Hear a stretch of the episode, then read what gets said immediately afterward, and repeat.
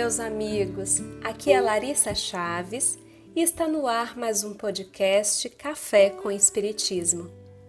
A maioria dos espíritas já se deparou com alguma situação na qual a pessoa com quem conversamos, ao saber da nossa crença, derrama sobre nós uma sucessão de queixas, dúvidas ou argumentos contrários ao que pensamos no artigo intitulado Blasfêmia e publicado no livro A Luz do Consolador, Ivone Pereira conta o episódio em que um amigo dela estava em consulta com um médico materialista e esse começou a falar revoltado sobre Deus.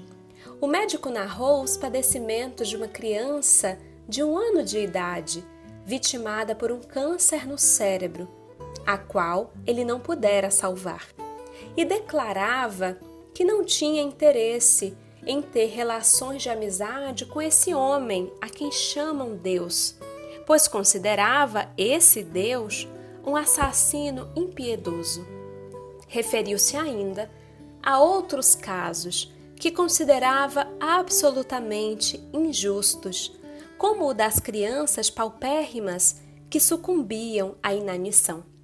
O fato é que o amigo de Ivone não soube o que dizer e preferiu ouvir tudo em silêncio. É sobre esse silêncio que Ivone Pereira vai comentar no seu texto.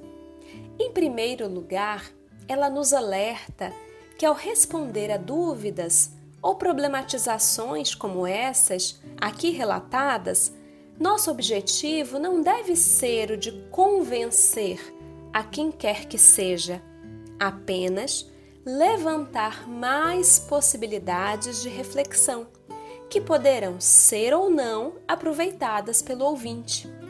No caso em questão, percebemos que o médico se sentia muito frustrado diante da própria impotência, trazia uma ideia fixa e formada sobre Deus.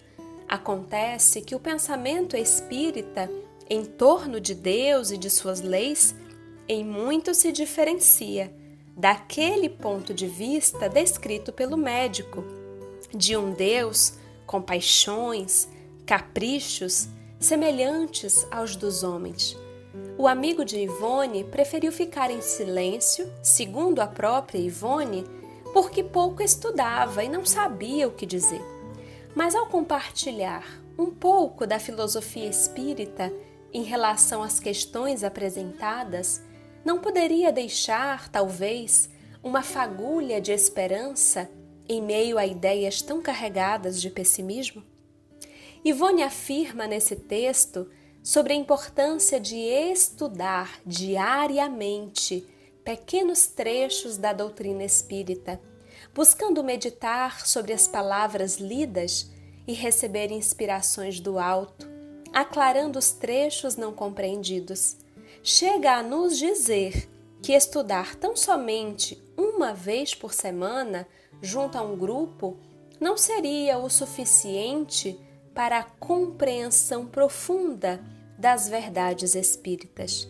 De minha parte, recordo-me passar por muitas situações como esta aqui relatada durante a faculdade.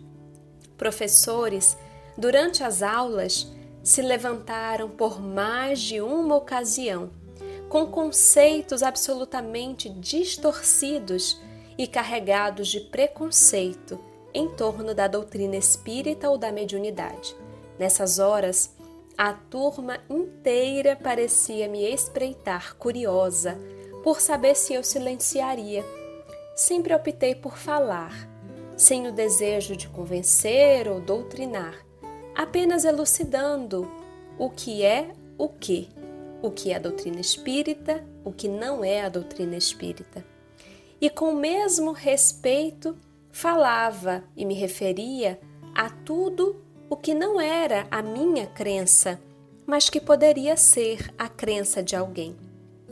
Não era fácil, não é fácil, porque facilmente podemos sair de uma contribuição para um bate-boca pessoal carregado de melindres, mas a vida nos convida a sair de cima do muro quando somos os únicos, numa situação, portadores de algum tipo de informação.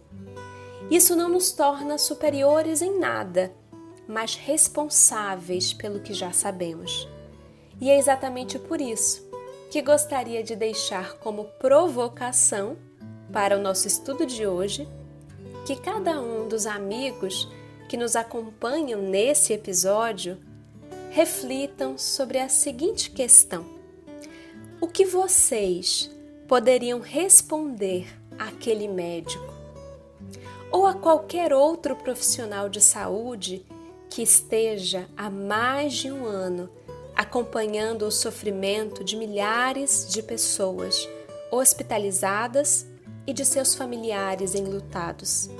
O que a doutrina espírita tem a dizer sobre isso? Um grande abraço a todos e até o próximo podcast Café com Espiritismo.